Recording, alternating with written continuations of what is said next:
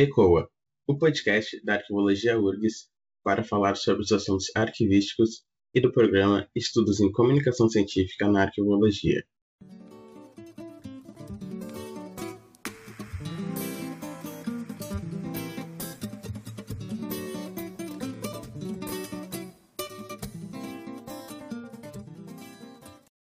Eu sou Matheus Santos e serei o mediador do episódio. O assunto de hoje é sobre estudos de usuários e difusão arquivística. Mas antes, fique com os destaques do Giro da Arquivo.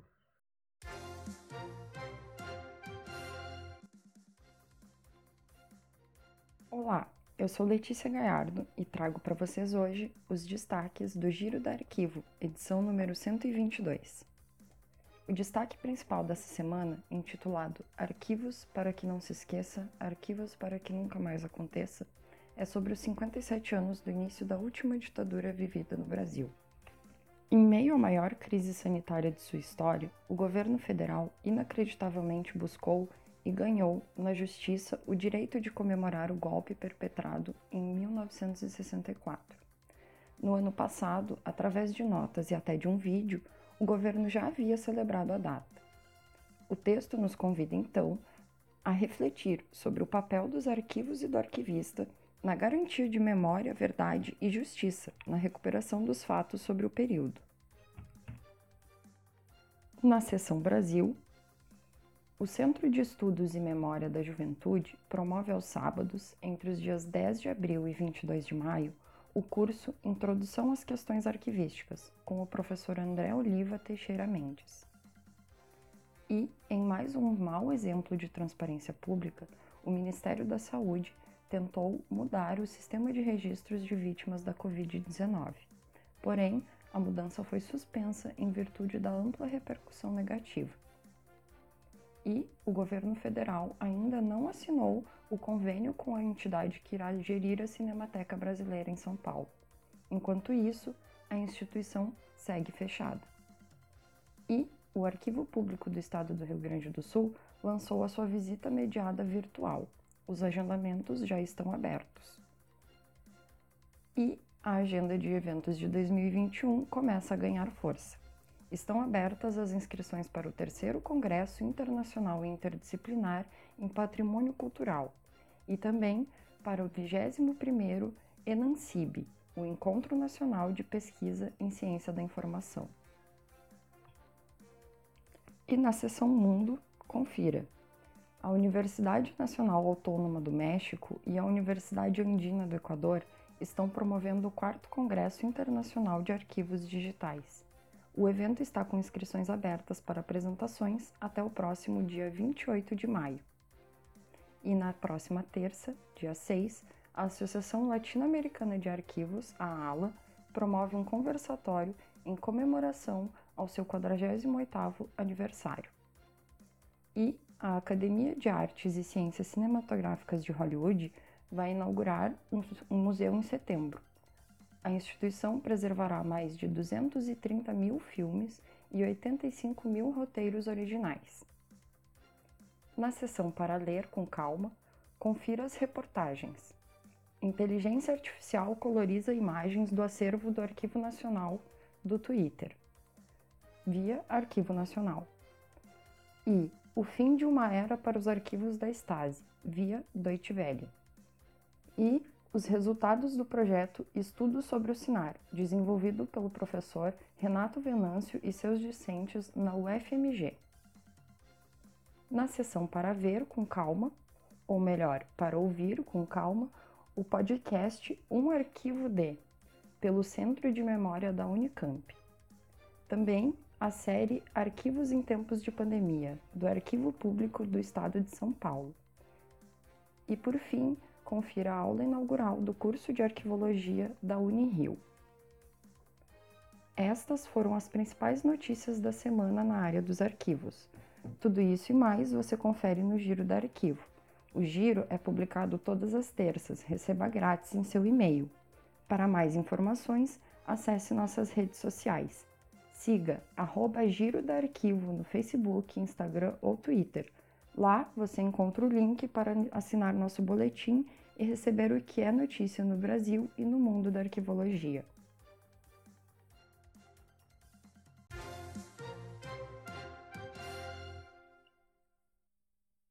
Participa da conversa a Fernanda Frasson Martendal, que é docente do Departamento de Ciências de la Información da Universidade Nacional del Nordeste de la Argentina, doutorando em Ciências Sociais pela Universidade de Buenos Aires e mestre em Ciência da Informação pela, pela Universidade Federal de Santa Catarina.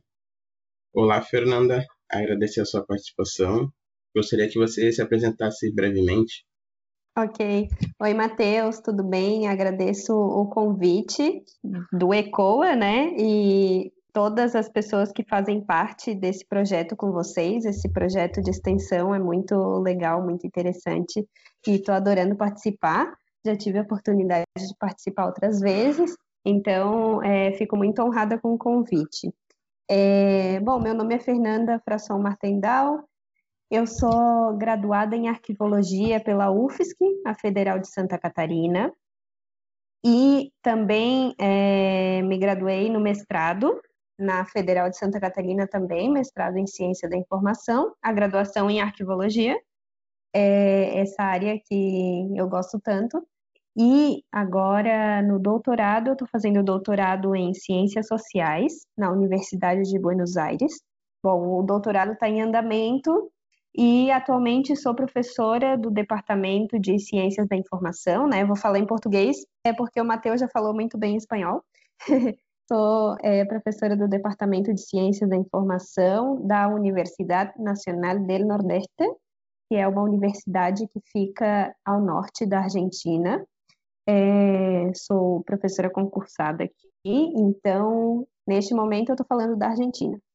É, e essa é um pouco da minha apresentação. Durante a fala, eu vou conversar um pouquinho com vocês sobre a minha pesquisa também, atual, do doutorado. Então, acho que é um pouco isso para me apresentar. Fica contigo, Matheus. Bom que eu acertei espanhol, dei, dei uma arriscada aqui. Bom, iniciando, então, como tu já comentou da, da tua pesquisa, uh, gostaria que tu uh, desse um breve relato, faça um pouco mais sobre ela. Uhum. Sim, é, a minha pesquisa é, surgiu, na verdade, de uma série de, de acontecimentos que vieram sendo aprimorados desde a graduação. É, então, vou fazer uma retrospectiva. Na graduação, eu trabalhei com é, currículos de universidades é, que ofereciam um curso de graduação em arquivologia.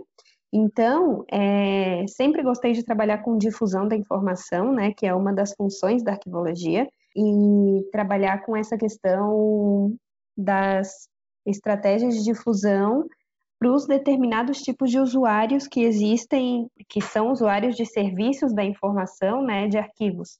Então, é, na graduação eu trabalhei bastante com a questão da difusão, mas nos currículos dos cursos, pesquisando se é, as universidades tinham matérias, né, disciplinas relacionadas à difusão da informação arquivística nos seus currículos porque vinha observando que algumas, é, digamos, algumas formações, alguns tipos de formações nas universidades tinham muito mais matérias relacionadas à preservação, conservação, que também estão direcionadas para difusão, só que não especificamente, não tinham especificamente uma matéria relacionada à difusão da informação.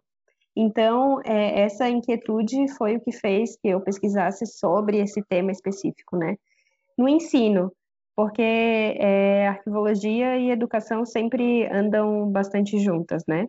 E no mestrado também continuei com esse tema e, e aprofundei um pouco mais essa questão dos currículos dos cursos. Então comecei a procurar nas ementas, na bibliografia que era usada em determinadas disciplinas para ver qual era, fazer um levantamento mesmo, né, da bibliografia que era utilizada e na literatura da área também. E na época da minha, do meu mestrado, a minha orientadora, a professora Eva Cristina Leite da Silva, que é docente da Universidade Federal de Santa Catarina, ela tinha uma pesquisa, que foi a pesquisa de doutorado dela, sobre arquivos escolares. Então, sempre, digamos, tratei de, na minha dissertação do mestrado, também falar um pouco sobre arquivos escolares, né?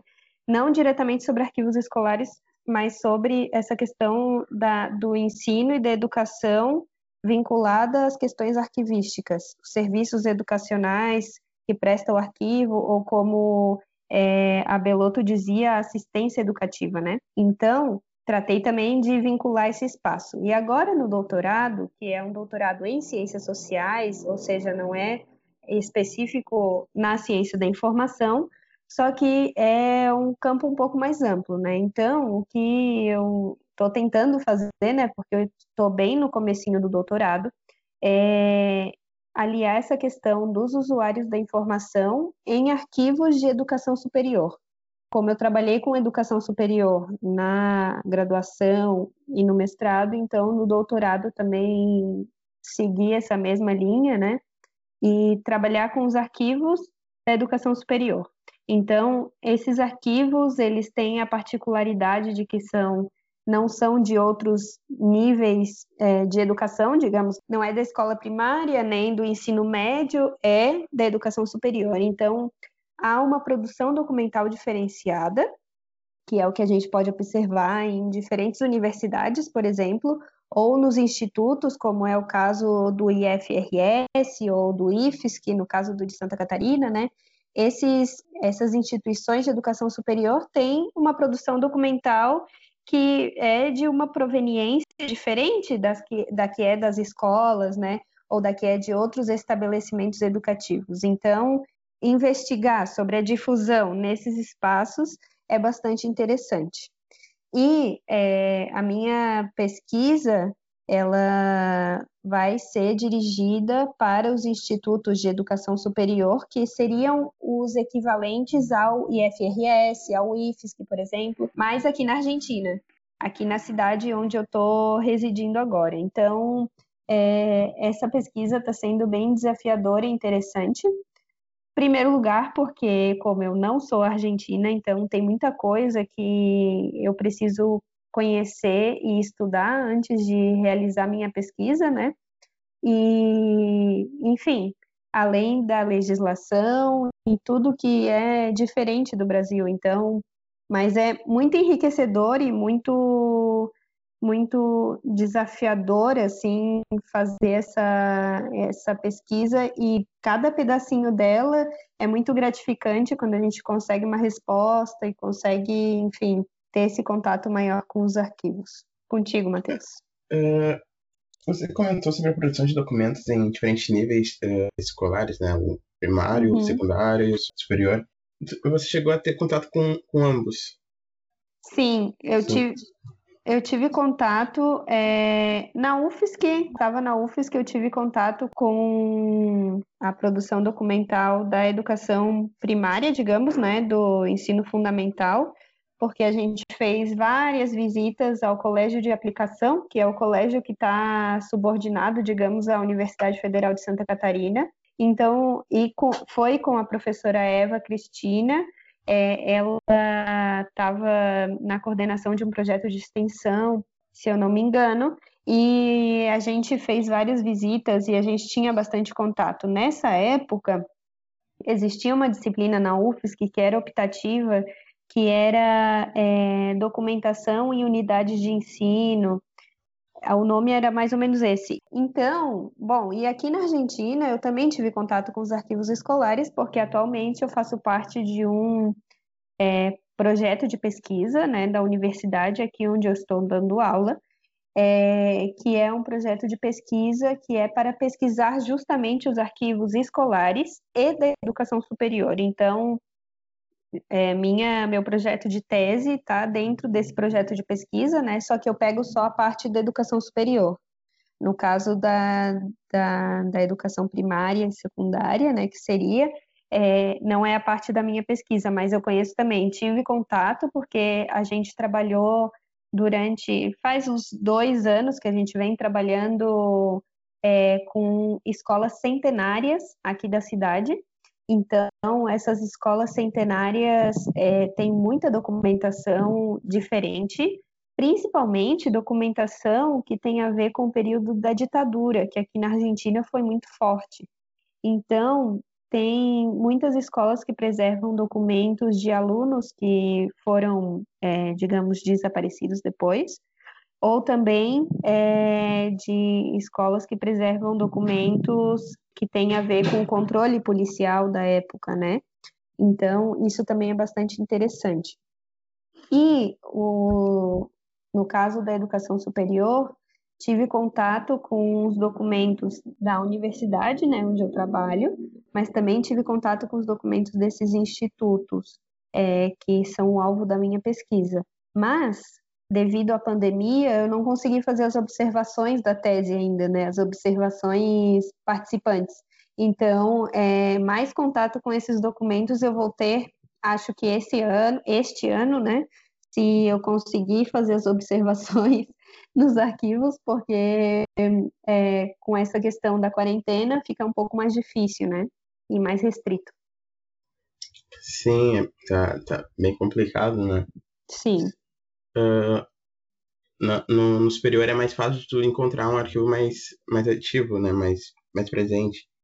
Sim, é, Mas... mais ou menos, assim, uhum. é, qual é a questão, eu acho aí? O arquivo de escola, que daí, na verdade, a terminologia arquivo escolar, né, ela é tanto para o arquivo de escola primária quanto para educação superior, aqui na Argentina. Pelo menos no Brasil, a gente tem a terminologia arquivo universitário, que está bem mais consolidada do que aqui na Argentina. Mas é, a documentação de arquivo escolar, que seriam das primárias né, e secundárias, é, são, é uma documentação que tem bastante movimento, só que, pelo menos aqui, não tem tanto cuidado como os arquivos universitários, porque a documentação escolar, ela é muito mexida, digamos, muito manuseada por é, secretários da escola, o diretor da escola, os professores da escola, é, mas é muito difícil ver um arquivista nessas instituições, né?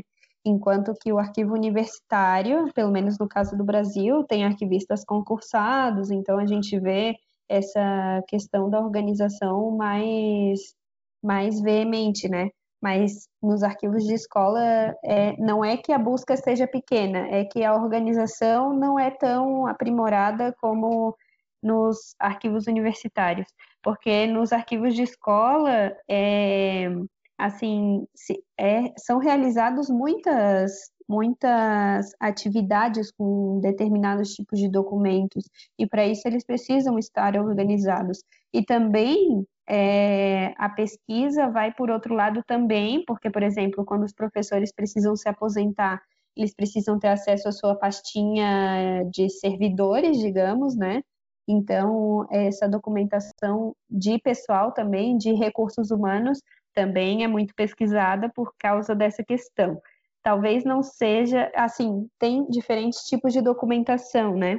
Que, pelo menos na literatura, a gente conhece como documentação pedagógica, por um lado, e documentação administrativa, por outro que não são separadas, né? A gente faz essa divisão mais para poder identificar uma da outra, mas, por exemplo, a pedagógica seria os programas das aulas, é, tudo que tem a ver com a, com a parte educativa, né? E a administrativa já seria mais essa parte da, das, das pastas, né? Diga, pasta eu digo no sentido figurativo, mas, enfim, é, as, a, os, a parte dos recursos humanos, onde está a informação do pessoal que trabalha aí na instituição e tudo mais. Mas tem diferentes níveis, eu acho, de, de acesso e de consulta. Sim. Uh, acho que talvez entrando um pouquinho agora mais no, no assunto, Uh, os estudos de usuários ele tem como paradigma priorizar métodos de coleta de dados quantitativos e qualitativos, Uhum. Resumidamente, né? Tem muito Sim. mais, né? A ponto, a ponto, de levantar o perfil de um determinado público. Já a difusão arquivística ela tem como estratégia aproximar as instituições arquivísticas do público em geral. Então, pergunta, eu gostaria de saber se você acha que os estudos de difusão elas são dependentes um do outro para, para funcionar, para ser aplicado? Sim! Sim, sim, essa é uma questão bem, bem legal de discutir, porque, por exemplo, assim, a gente, é, tanto na minha formação, né, que faz, que em 2011, eu acho que eu entrei na graduação, isso, foi 2011. É, nessa época, eu tive aula de estudo de usuários, muito voltada é, para a questão de elaborar, digamos, é, estratégias de, de, de pesquisa, né? Para poder saber, ah, o usuário entra quantas vezes no arquivo, que documento ele busca, é, coisas assim, pontuais e específicas para saber sobre os serviços de informação. E daí, é, quando a gente quer saber sobre o serviço de informação, não necessariamente a gente dá um foco para o usuário, né? É, a gente dá um foco mais para o serviço de informação. E isso está muito, é, digamos, em, ancorado numa perspectiva tradicional dos estudos de usuários, porque a gente, dentro dos estudos de usuários, tem duas ou três perspectivas aí que estão sendo discutidas, que são é, a perspectiva tradicional dos estudos de usuário, onde o serviço era o mais importante, né, do que é, conhecer e entender o usuário como uma pessoa, um indivíduo que tem características diferentes de outras pessoas e que participa de uma comunidade, de uma sociedade da informação. Então, esse era o paradigma tradicional. Depois a gente tem o paradigma alternativo, que já vai é, construir mais essa questão do usuário como sujeito, é, que também quem fala muito sobre isso é Carlos Ávila Araújo, né? É, e, bom, vai construir o usuário como sujeito, vai falar mais do serviço de informação como adequado às diferenças que existem entre os usuários. Então, assim, é, aquela aula que era específica para aprender a fazer questionário é, já é uma coisa que, que ficou no passado, né? Hoje a gente tem que, acredito, pelas pesquisas que eu venho fazendo, mas é, é uma questão que já é o, a, a perspectiva social, né?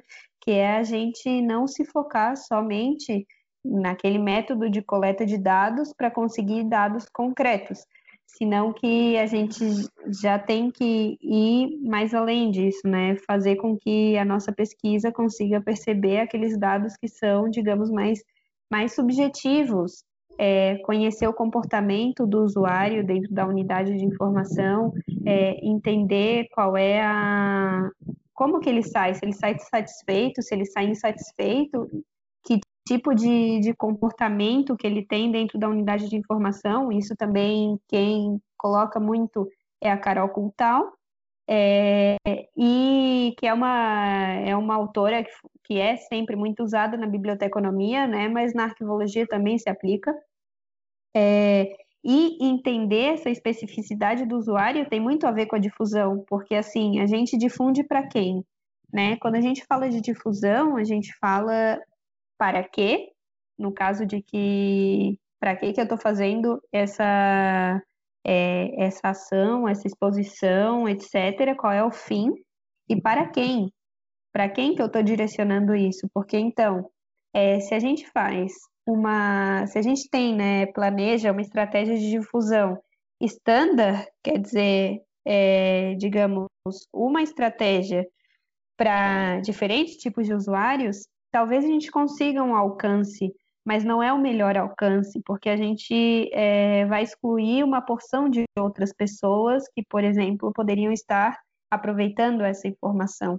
Então, quando a gente percebe primeiro quem são os usuários para depois é, definir a estratégia, é outra coisa, porque daí a gente está direcionando essa estratégia para diferentes tipos de usuários. Por exemplo, né, Dá um exemplo bem básico que é o exemplo da acessibilidade física, né? Por exemplo, se a gente é, diz para o usuário que vai ter uma exposição no nosso arquivo, só que o nosso arquivo não tem rampa e o usuário é cadeirante, ele não vai poder ingressar se não for com a ajuda de alguém. A mesma coisa se a gente tiver nesses tempos de virtualidade, né? se a gente tiver um arquivo digital é, que não seja legível por aplicativos para pessoas que não veem, pessoas cegas, é a mesma coisa. Ou seja, se a gente tem aquele PDF que é aquela imagem, sabe, que ninguém vai conseguir ler se não for uma pessoa que, te, que, que puder ler, é, né, uma letras ali que não são que não são reconhecidas pelos aplicativos para pessoas não videntes, não vai acontecer. Então, assim, é, para quem que a gente está oferecendo essa informação, né, compartilhando essa informação? E é essa a, digamos, o laço que eu vejo entre os estudos de usuários e a difusão. E foi uma coisa que foi muito difícil para eu assimilar quando eu estava né, na graduação e no mestrado, por causa dessa formação mesmo.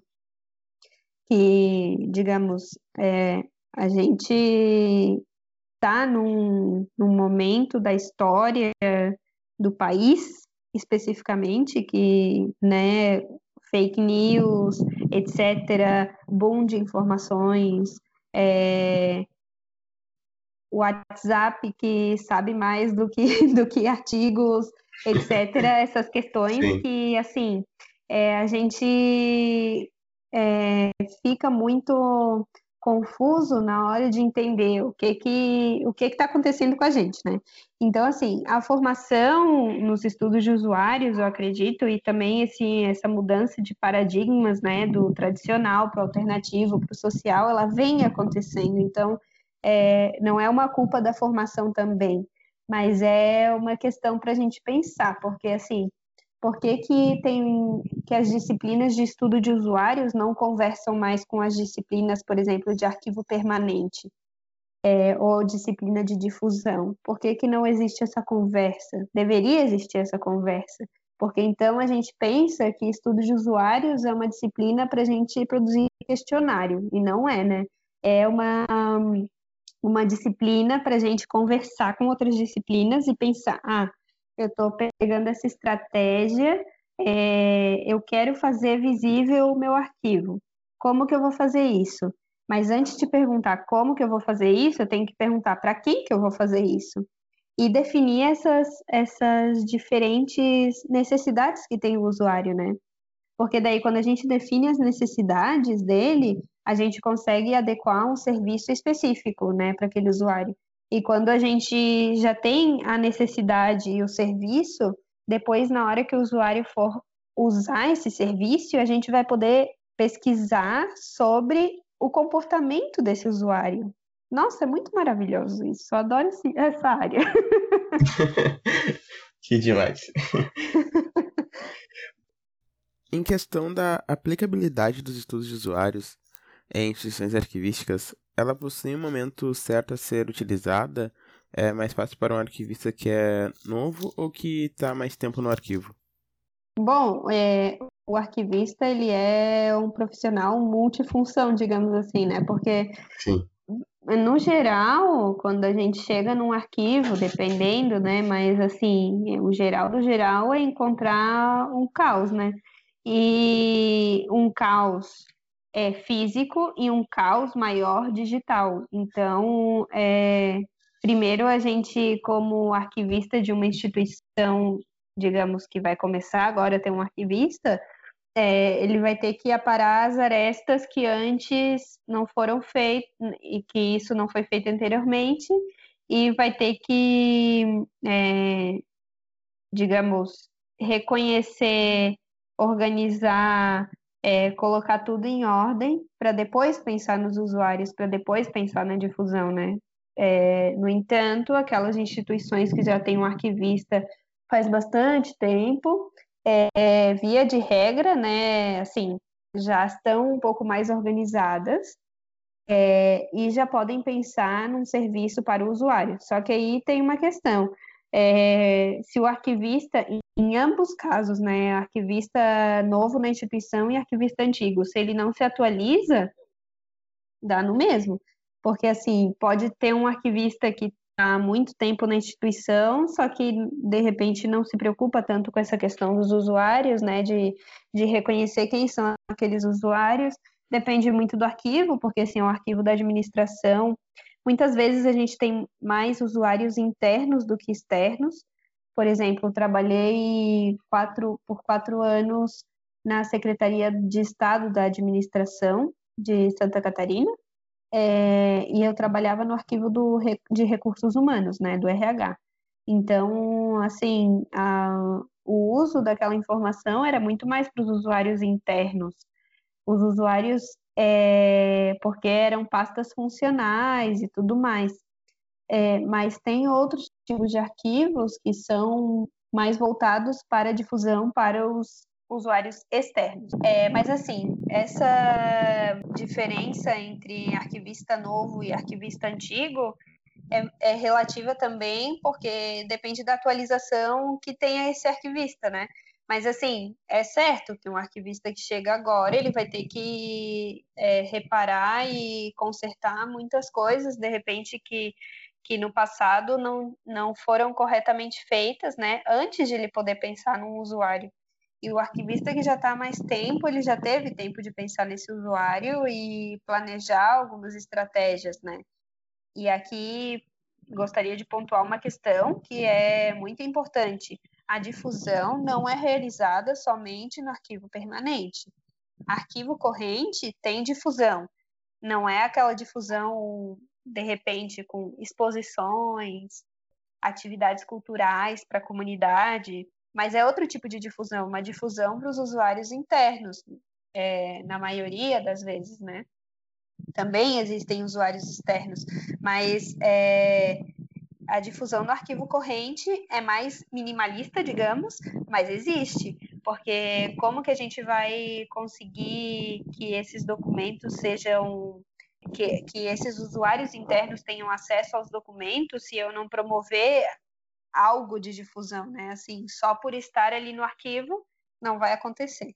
Então, assim, a difusão não sempre se relaciona àquela questão de fazer um grande evento, uma grande exposição, mas são questões mini que também podem ser implementadas num arquivo. Agora, é, arquivo permanente tem muito mais história na questão da difusão, né? Porque a gente pode fazer muitas coisas com arquivo permanente arquivo permanente, a gente pode fazer exposição, a gente pode fazer podcast, a gente pode fazer canal no YouTube mostrando, a gente pode, tipo, tem várias ações. Arquivo corrente é um pouco mais complicado, né? Bom, eu, como você já havia é, falado sobre, acabou de falar sobre difusão e eu gostaria de saber a, a diferença entre fazer uma difusão em um arquivo permanente e um arquivo corrente e quais ações uh, e que ações minimalistas são essas no arquivo corrente? Teria exemplos? Sim, Matheus. É, bom, as ações que são minimalistas no arquivo corrente, digamos, é, como eu mencionei anteriormente, primeiro ter um bom plano de classificação, né, que isso é fundamental para que a gente consiga organizar o nosso arquivo, né, e depois ter um bom instrumento de descrição, que esse é, é fundamental, digamos. E a descrição, ela geralmente se a, acontece no arquivo permanente, né? Porque a gente precisa canalizar os, os recursos do arquivo para, digamos, o que, o que vai ficar permanentemente. Nem todos os arquivos conseguem fazer uma, todo esse trabalho de descrição num arquivo corrente. Então, é, no arquivo corrente seria essa questão de deixar o arquivo bem organizado. Por exemplo, se a gente trabalha na administração pública, vamos supor, levar em consideração que as pessoas que trabalham ali não são arquivistas, você é o arquivista, então é, explicar para essas pessoas qual é a importância desse arquivo, é, ter uma, um, digamos, um lugar onde as pessoas possam pesquisar essa documentação sem, é, de repente, ter acesso direto ao papel, né? Porque esse é um problema bastante grande, digamos, porque vai deteriorando e há um problema de preservação aí, de conservação. Então, é interessante muitas vezes que essas ações pequenas, por exemplo, de fazer uma planilha no Excel para poder buscar é, qual é a localização do arquivo, do, da pasta ou da caixa, antes de ter que estar tá abrindo tudo e mexendo, ou uma questão bastante importante e fundamental é que só o arquivista tem acesso a essa documentação, então, assim, a gente restringe muito mais, né, a consulta, mas, assim, essas ações pequenas que são realizadas dentro de um arquivo corrente são ações de difusão. É, é claro que a gente tem aquelas ações que são culturais, educativas, e essas ações vão, vão estar muito mais vinculadas ao arquivo permanente, mas o arquivo corrente também tem essas ações menores, que são ações que, que bom, são, são pontuais e específicas, mas fazem uma grande diferença, porque quando aquele funcionário que ele não tem né, essa proximidade com, com a questão arquivística, ele consegue entender um pouco o que é importante preservar, é importante conservar, então a gente está indo por um bom caminho, né? Os estudos de usuários foi se modificando ao passar do tempo uh, em relação à sua aplicabilidade de conceito. Né? Uh, temos aí uh, os estudos de usuários e os estudos de usuários da ciência da informação. qual a diferença dessas duas terminologias? Eu acho que é, essa questão terminológica, ela tem muito a ver também com, com o momento atual da, da ciência da informação, né? O paradigma social da ciência da informação, onde é, também dentro da arquivologia é, a gente vê que, por exemplo, o objeto da arquivologia já não é o arquivo, mas sim a informação arquivística, é, a informação orgânica. Então a gente é, passa de uma de uma questão mais voltada ao objeto para outra questão que é voltada ao sujeito, né? A, é, a informação, é, qual é a relação dessa informação com o usuário, né? Mesmo. Então, assim, quando a gente falava de estudos de usuários, que também essa, essa terminologia ainda é usada e acredito que não, digamos, estudos de usuários e estudos de usuários da informação são duas faces de uma mesma moeda, né? É, acredito que esse, é, digamos, essa dualidade da terminologia seja também por, por essa questão de a gente passar desse foco no objeto para enfocar-nos mais né, nessa questão é, mais social mesmo da ciência da informação. Então, assim, a gente quando fala de estudos de usuários, que é estudo de usuários, ele sempre foi muito forte na biblioteconomia, né? Enquanto que na arquivologia é, ele surgiu faz assim menos tempo, porque os arquivos antes estavam muito mais preocupados em guardar informação do que em difundir, né? Então, assim, para que, que a gente ia ter um estudo de usuários detalhado dentro de um arquivo se a gente não vai dar acesso a essa informação? Então, assim, é, acredito que esse, esse aumento de pesquisa sobre estudos de usuários dentro da arquivologia tem a ver com isso também, tem muito a ver com isso, tem a ver com com essa questão de que os arquivos é, estão mais voltados para essa questão da difusão da informação, né? É, e por que você acha que a, a arqueologia ela passa, deixou de deixar o usuário de lado? A arquivologia deixou de, deix, deix, deixou de deixar o usuário de lado porque é, houve uma questão aí de que os dados precisam ser transparentes, que a gente precisa é, ter mais acesso à nossa história, à nossa memória. É, tem a ver com a lei de acesso à informação, que a gente tem desde 2011, mas posta em prática em 2012. Tem a ver com essa questão de, bom, dados públicos têm que ser disponíveis ao público, por isso justamente são dados públicos. É, por exemplo, as pesquisas atuais sobre o coronavírus, é, a carteirinha de vacinação do presidente, esses documentos não podem ser sigilosos. Então, assim, é, tem questões é, que, que vieram passando de um paradigma físico mesmo da ciência da informação, que era onde a gente prestava atenção só nos serviços de informação, para vir para um paradigma social é, em, onde a gente presta atenção não só no serviço de informação, mas para quem que a gente oferece esses serviços, né? A arquivologia teve muito tempo é, preocupada com a guarda e com a preservação, e o faz muito bem, é, porque a gente, a gente como arquivistas, né, lá na época da Revolução Francesa, quando foi o boom, né, da, da questão arquivística, é, preocupados com a conservação, com a restauração, com os arquivos como tesouro, etc. É, só que a gente se preocupava muito com essa questão da preservação, mas pouco com a questão do acesso, porque também esses arquivos é, pertenciam ao Estado, é, tinham certo grau de sigilo, ou não, mas era uma questão de que arquivo era para ser guardado, não era para ser difundido.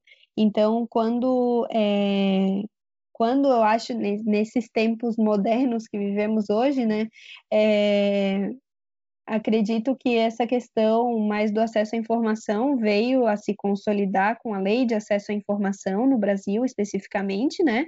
Mas na Declaração Universal de Direitos Humanos, que é uma declaração bastante antiga, já ali já diz que a gente precisa, né, que o Estado precisa dar acesso às informações públicas. É, e é uma, uma preocupação que é mundial, assim. Então, é, acredito que essa diferença principal é, dos estudos de usuários dentro, agora fazendo uma comparação, né, dentro da biblioteca e dentro do arquivo, também tem o museu, né, mas enfim, dentro da biblioteca e dentro do arquivo, dentro da biblioteca sempre foi pensado o usuário, porque a biblioteca ela é para o usuário. É, a biblioteca ela tem mais que um, um sentido, enquanto o arquivo tem um sentido de usuários que são da administração ou voltados à pesquisa, é, a biblioteca tem usuários da administração, são internos, né? Usuários voltados à pesquisa, que são aquelas pessoas que vão para a biblioteca para pesquisar, e usuários que vão por lazer, enquanto que no arquivo isso ainda não acontece com tanta fluidez. Quem que vai para o arquivo é, por lazer?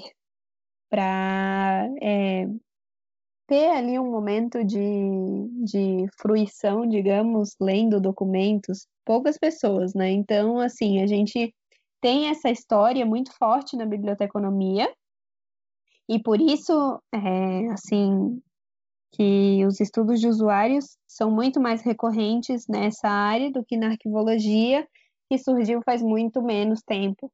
É, é, os estudos de usuários na arquivologia, né? Sim. Uh, eu estava agora aqui escutando falar e acredito que faltou talvez da, da minha parte, assim, é, é, iniciar essa conversa com um pouco mais introdutório. Por exemplo, o que é estudos de usuário? Ah, essa é uma boa pergunta. essa é uma boa pergunta. É, bom, os estudos de usuários são estudos, assim, a, destrinchando a palavra mesmo, o termo, estudos de usuários são estudos que a gente realiza com os usuários da informação, nesse caso, né, porque existem estudos de usuários de outras outros produtos, digamos assim, mas no caso nosso, estudos de usuários da informação, é, a gente não, não existe essa diferença, por exemplo, estudo terminológica, né? Estudos de usuários da informação, digamos, não orgânica e informação orgânica, a gente chama de estudos de usuários da informação, é, e esses estudos de usuários, eles é, são estudos complexos, onde a gente define estratégias metodológicas é, para conseguir entender as necessidades de informação dos usuários, ou seja, o que os usuários querem, e, o comport... e entender e não definir, mas entender o comportamento desses usuários, ou seja, como os usuários se comportam é, dentro da unidade de informação, se for uma unidade de informação física, no acesso à unidade de informação, se for uma unidade de informa informação virtual, é, interagindo entre usuários, é, quando ele consegue a informação que ele quer, ou seja, é, é um, digamos, é um estudo bem complexo mesmo, vai muito além do que elaborar um questionário, elaborar uma entrevista e fazer uma simples análise, análises.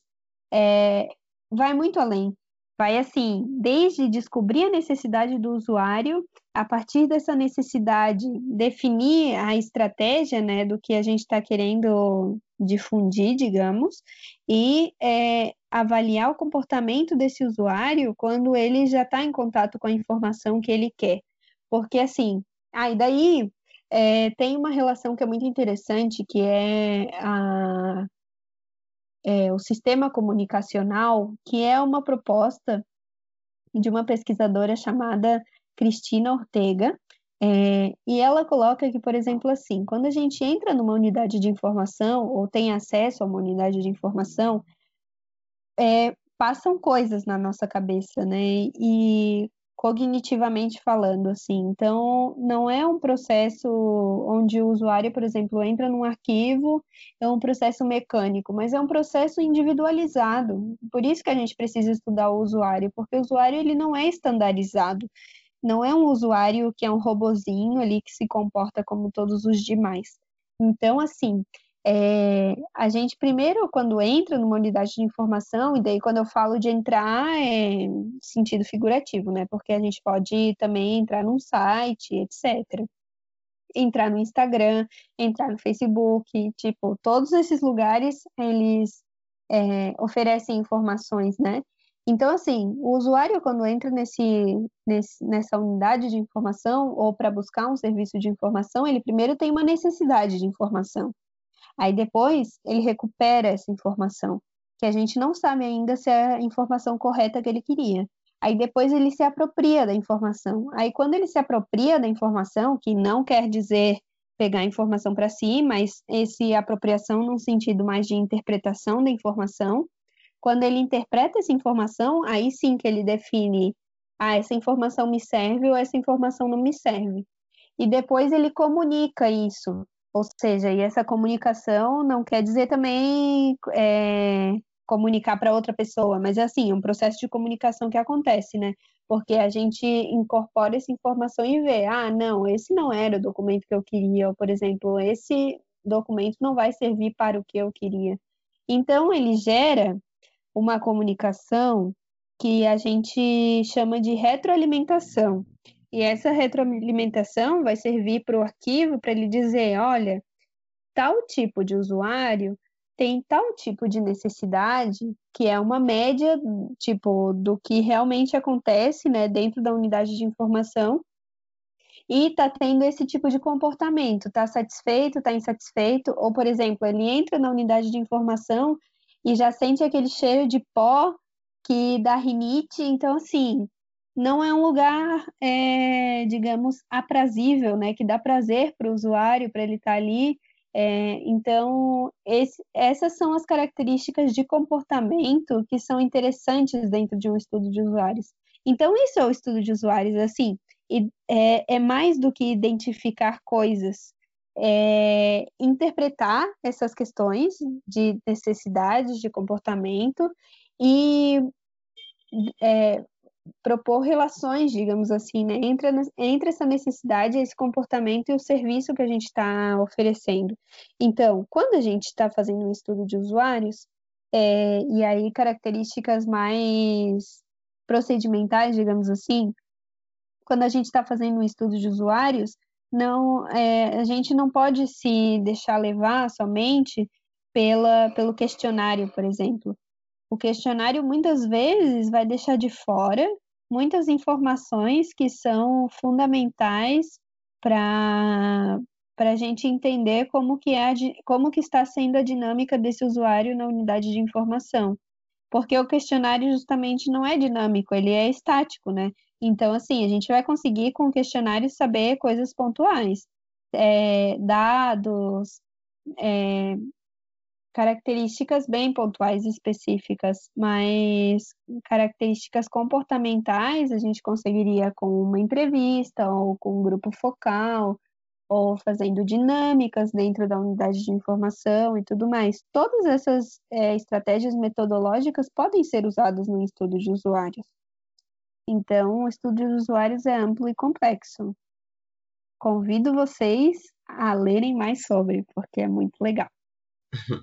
E teria alguma indicação de leitura?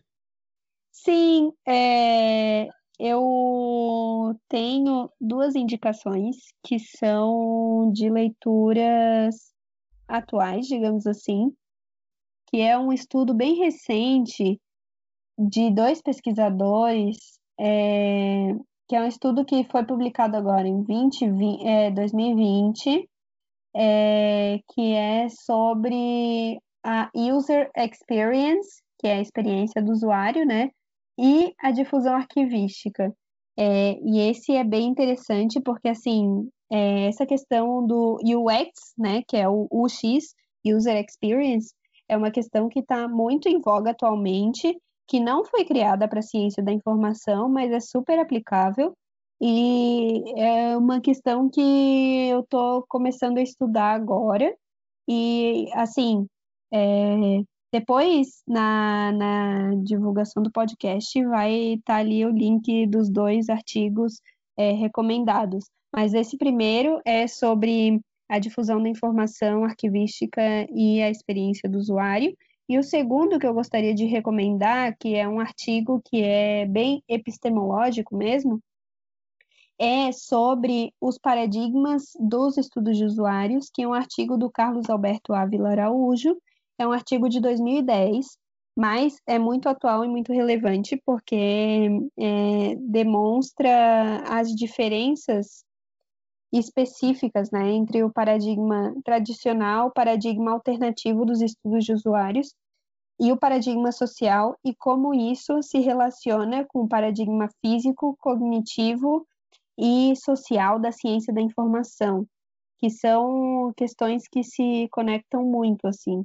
Então, é, são esses dois artigos, essas duas opções de leituras assim introdutórias e para que vocês entrem um pouco mais nesse nessa conversa sobre difusão e usuários.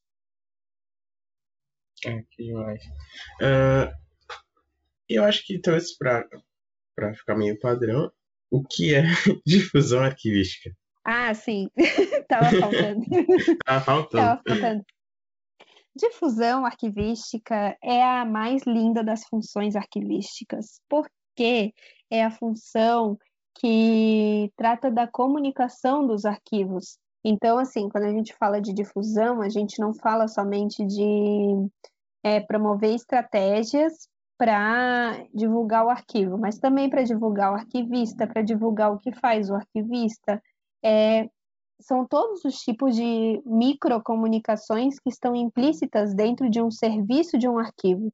Então, a gente, conforme Belotto, né, que é um estudo que, que a gente usa ainda, é, existem três tipos de difusão, que é a assistência educativa, é uma, é um dos tipos de difusão, porque a difusão ela pode estar muito relacionada com a questão do escolar mesmo, né?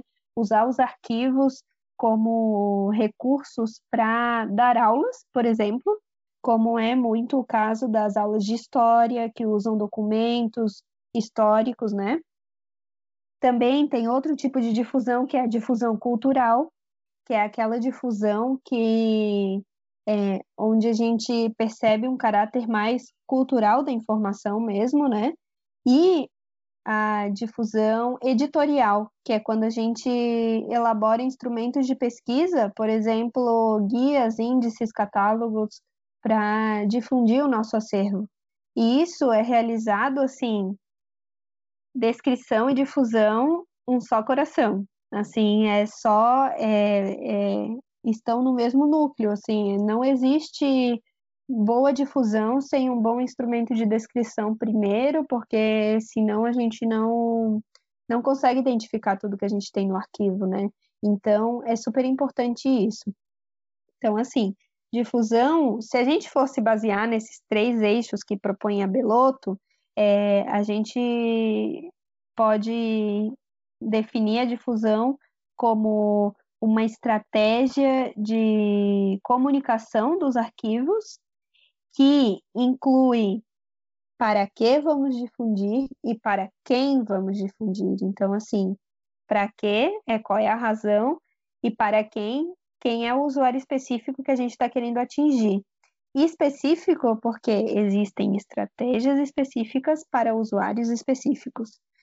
Na difusão, a gente não pode trabalhar com, é, digamos, uma estratégia X para um usuário Y. É óbvio que a gente nunca vai poder atingir todos os usuários que a gente quer e é, todas as especificidades dentro de uma mesma instituição, mas a gente tem que almejar isso, né? Então, assim, é, essa difusão cultural, editorial e, e de assistência educativa, ela ocorre em muitos âmbitos e Existem muitas mais subdivisões aí, e mas eu acredito que essas três são bem explicativas, digamos, porque a gente tem a parte cultural, a parte educativa, né, que, que porque os documentos servem muito à questão educativa, é, e a parte de publicações, que é essa questão mesmo com a descrição, né, que onde a gente produz instrumentos de pesquisa para o arquivo para que o arquivo seja mais visibilizado. Então, essa é a questão da difusão. Difusão, usuários. E descrição, um só coração. Essa é a minha frase final. Muito bom. Uh, bem, Fernanda, uh, sempre ao final do episódio, uh, nós aqui do Eco, a gente costuma fazer uma pergunta mais tranquila aos convidados. Nada, uhum. nada muito conceitual. que seria qual a memória afetiva que você tem com a? A memória afetiva que eu tenho com a é, são aqueles aquelas tardes dentro do Centro de Ciências da Educação, quando a gente lá na UFSC, né?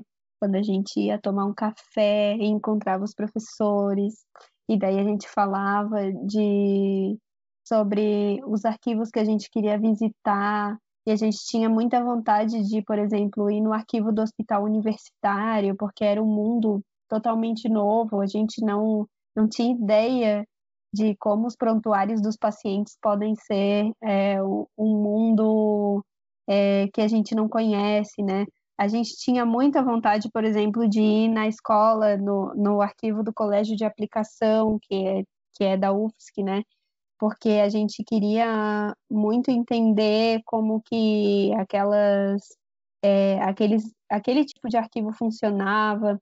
É, também tem outras memórias muito afetivas que eram é, confraternizações que a gente fazia é, com colegas né, que viviam perto da universidade e sempre tinham uma temática arquivística envolvida é, acho que o arquivo, a, arquivologia tem muitas memórias afetivas, porque a gente, durante a graduação, tem a oportunidade de conhecer muitos arquivos diferentes, né?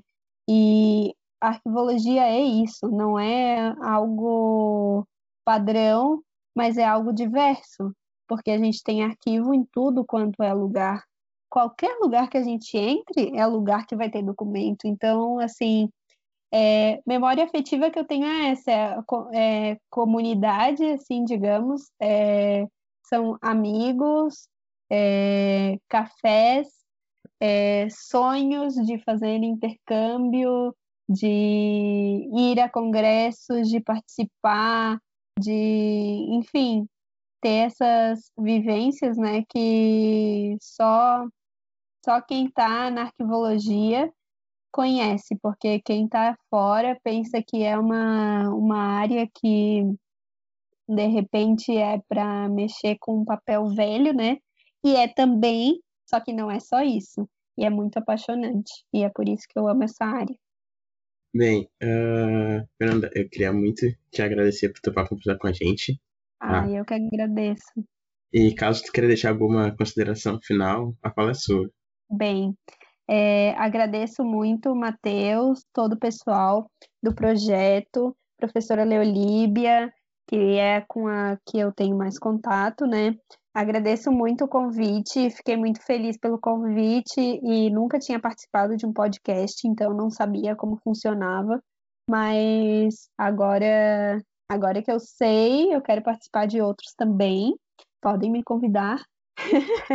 e estou é, muito contente mesmo por poder falar um pouco da minha pesquisa e dos estudos de usuários e da difusão na arquivologia, que é um tema que me apaixona bastante e que eu tenho muito que pesquisar ainda sobre esse tema. É, é uma constante pesquisa né, e atualização, a gente nunca sabe tudo. Imagina, eu recém estou começando na docência e também na, na pesquisa né, do doutorado, então, assim, eu sei 0,1%, mas é, tento sempre me atualizar e pesquisar e e entrar nesse mundo que é muito apaixonante. Convido todos, todos é, as pessoas que são da arquivologia, que não são da arquivologia, porque com a difusão a gente vai fazer que esse podcast chegue a muitas pessoas que não sabem nada de arquivologia e vão se apaixonar também pela área, porque é isso, essa é a nossa missão. Esperamos, né? Bem, Uh, vamos encerrando esse episódio, um projeto da arquivologia da Universidade Federal do Rio Grande do Sul, para dar voz à arquivologia e pensar fora da caixa. Até o próximo episódio. Sigam a gente nas redes sociais, ecoa.urgs. E se você gostou, não deixe de compartilhar.